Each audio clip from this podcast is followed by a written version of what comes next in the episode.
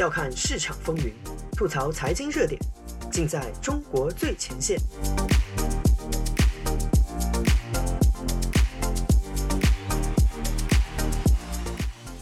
欢迎收听自由亚洲电台《中国最前线》，我是子昭。这期节目，我们就来聊聊关于颜值的那些事儿。二零二一年六月十五日，中国口腔教治领域的龙头企业时代天使在港交所上市，当天最高涨幅高达百分之一百八十，市值接近七百亿港元。时代天使这只股票被许多人称为“口腔毛”“医美毛”。堪比去年风光无两的茅台，这说的一点没错呀。二零二零年看白酒，二零二一年就要看医疗美容相关领域了。A 股、港股市场上相关概念屡创新高不说，大批上市公司纷纷宣告自己转型医疗美容领域。券商中信建投近期的一份报告指出，中国医疗美容行业真实的市场规模可达万亿级别。二零二一年初至今，各医美概念股，比如做玻尿酸的华西生物，从服装转型医美诊所的朗姿股份，都纷纷走出翻倍行情。这背后是中国医美市场在大动荡大环境下的逆势上升。如一位油管财经博主 Landis 所说。二零一九年的时候，国内已经达到了一千七百多亿的市场规模，而且这个数字还在以大概每年百分之二十持续增长。这都是咱们姐妹们用真金白银打下来的江山啊！按照这个趋势发展，二零二三年的时候有望超过三千亿人民币，成为世界第一医美大国。没错，这届年轻人正在努力变美。刚刚开始奔三的九零后、九五后，已经超过了八零后，成为医美消费的主力军。百分之九十一点三的受访年轻人将医美作为首选的提高颜值或者抗衰老的选项。嗯，那这个他们这么早就要考虑衰老了，这是真的吗？作为八五后老人，我感到了可怕的压力。在医美领域里，割双眼皮、植发、隆胸，乃至花费不菲的各种换脸邪术啊，总之就是各种动刀子的，属于手术类医美。而注射玻尿酸、肉毒素，还有光子嫩肤、热玛吉之类，总之呢，就是各种打针的，属于非手术类，一般被称为轻医美。轻医美创伤小，恢复期短，单次费用小，颇受爱美的中国年轻人青睐。不过，这些项目的维持时间基本呢都在一年以内，因此消费者需要年复一年的反复维护。根据中国最大的医美导流平台新氧的数据。百分之九十二的轻医美客户会到三到六个月之内重复购买。医美行业呢分为上中下游，而这次医美热市场最青睐的是上游的器材械耗材生产商，而非医美诊所本身。最为市场追捧的股票，比如生产了全球四成玻尿酸针剂的华西生物，也再次表明中国快速发展的医美市场主要是在打针的轻医美这块。这个嘛，其实很好理解。轻医美实际上取代的是高端护肤品的生态位。二零二零年，中国的化妆品市场规模高达五千亿人民币，其中一半以上为各类护肤品。虽然体量巨大，中国企业的平均利润率却不高，很多公司不得不把大部分的费用花在线上买流量、不断的降价做活动上面，经常是越卖越亏。比如红极一时的网红面膜完美日记。虽然呢，做成了淘宝线上的第一品牌，却害得母公司去年净亏损高达二十多亿。这也是没有办法的事情。化妆品市场利润主要被欧莱雅、资生堂等国际大品牌的高端产品线拿下，动辄数千元一小瓶的精华液，中国公司要卖多少十块钱的面膜才能挣得回来啊？护肤品的效果，多少年来一直是一门玄学。价格更贵的产品似乎更有效果，但很多人又说不出它到底哪里有效。不过消费者还是愿意为了这点说不清道不明的好处付出大笔金钱。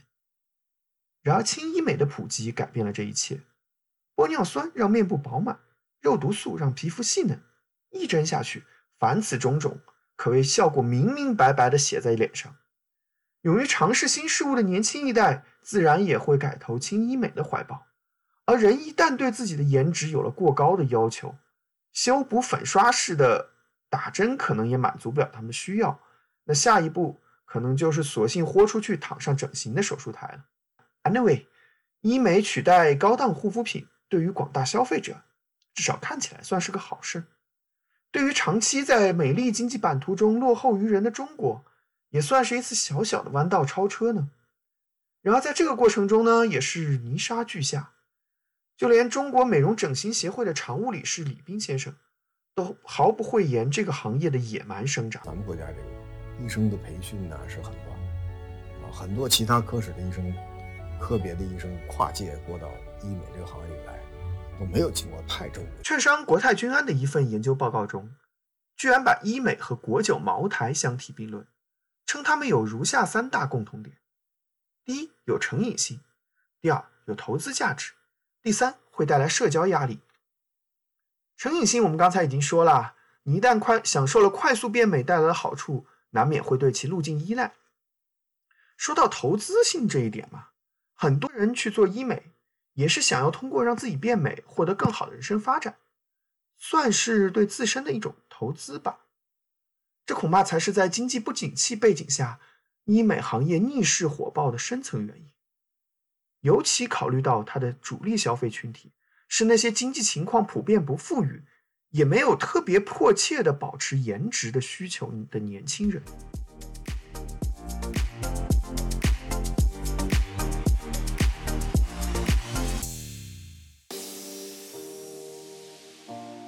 用财经视角剖析热点中的深层逻辑，嬉笑怒骂间把握喧嚣下的中国脉动，内容相当靠谱。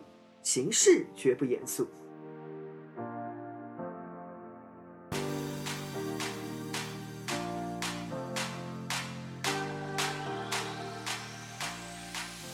说起来，这又是个关于内卷心酸故事了。毕竟，中国年轻一代面临着严酷的就业压力，让他们对任任何有可能提升自己竞争力的办法都愿意一试。按照中国官方刚刚公布的二零二一年一季度的就业数据，中国二十五岁以下的年轻人的失业率高达百分之十三，是社会平均失业率的三倍之高。毕业及失业的残酷现实，让许多用人单位有底气对缺乏工作经验的新人们挑三拣四。颜值那当然也是不可忽视的一个被挑选的方面，尤其是年轻的女孩子们。身为一个可能结婚、怀孕、生孩子的人，在中国那简直就是职场原罪。可能让自己好看一点，还能给老板多一点雇佣自己的机会吧。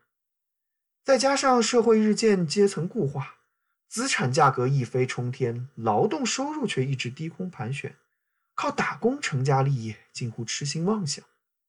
唯一还在继续生产梦想的，几乎只剩下了互联网，尤其是成为网红。那些日入万元打赏，或者靠直播带货月入百万的网红，成为越来越多的年轻男女改变命运的希望所系。而美的标准，在中国却又被定好了模板。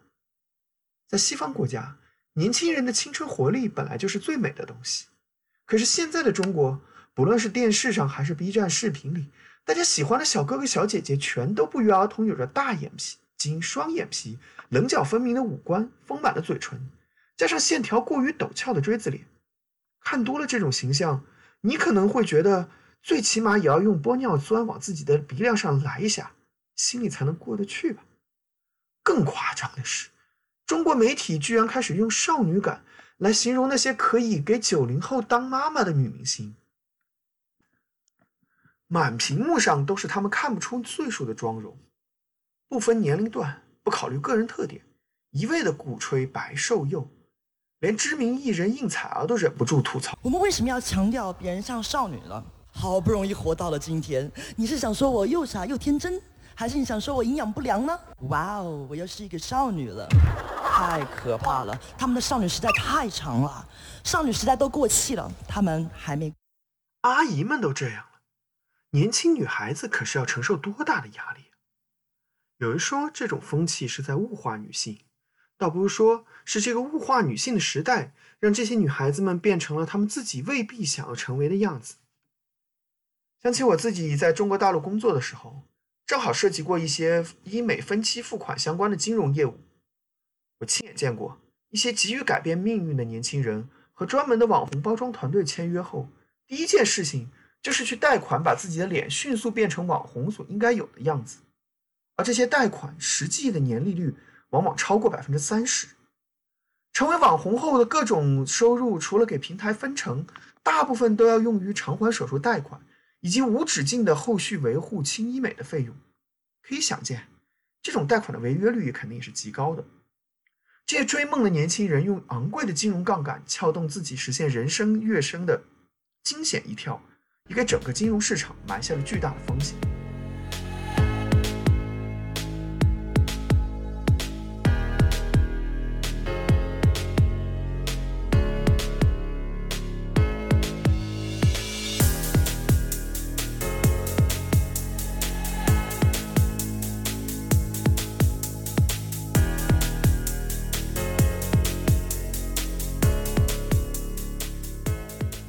当然，根本还是社交压力。如果你身边许多人都通过打针乃至动刀让自己变美了，你看二十年前出一个天然美女多不容易，你看现在拉出来娱乐圈，个个都是四千年的美女。虽然起步晚，但耐不住人口基。谁也不想成为那个唯一不好看的人吧？对于美的追求也是会内卷的哦。从北上广深到内陆小城，从白领丽人到男同性恋群体，许多人哪怕住在城中村，省吃俭用。也要少吃几顿肉换一针玻尿酸。他们可能并没有特别的目的性，但是来自身边人强大的社交压力，足以让他们加入这场无止境的竞赛。甚至不少人为了省钱，去找不合资质的黑诊所做手术，造成近年来医美事故频发，乃至发生悲剧。连深圳卫健委都在 B 站上向爱美的姑娘们提醒：整容有风险，一旦出问题，后果很严重哦。养生的水肿、皮疹甚至休克，危险的一个物质，它是具有栓塞风险的。虽然呢概率也不高，但是一旦栓塞，可能会导致失明、偏瘫，甚至还可能使你变成植物人。热热闹闹的美丽制造的背后，有的人看到的是盛世的美颜，有的人看到的是时代的眼泪。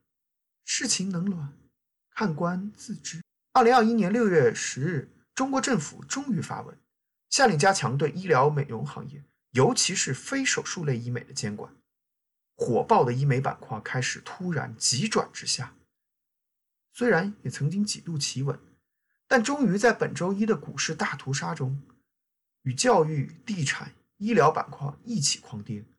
到七月二十八日为止，A 股医疗美容板块指数已经比最高点跌去了百分之二十以上。虽然还没有像教育行业那样。瞬间消失，但似乎中共是铁了心要跟这些内卷主题的行业过不去了，大有将其斩尽杀绝之势。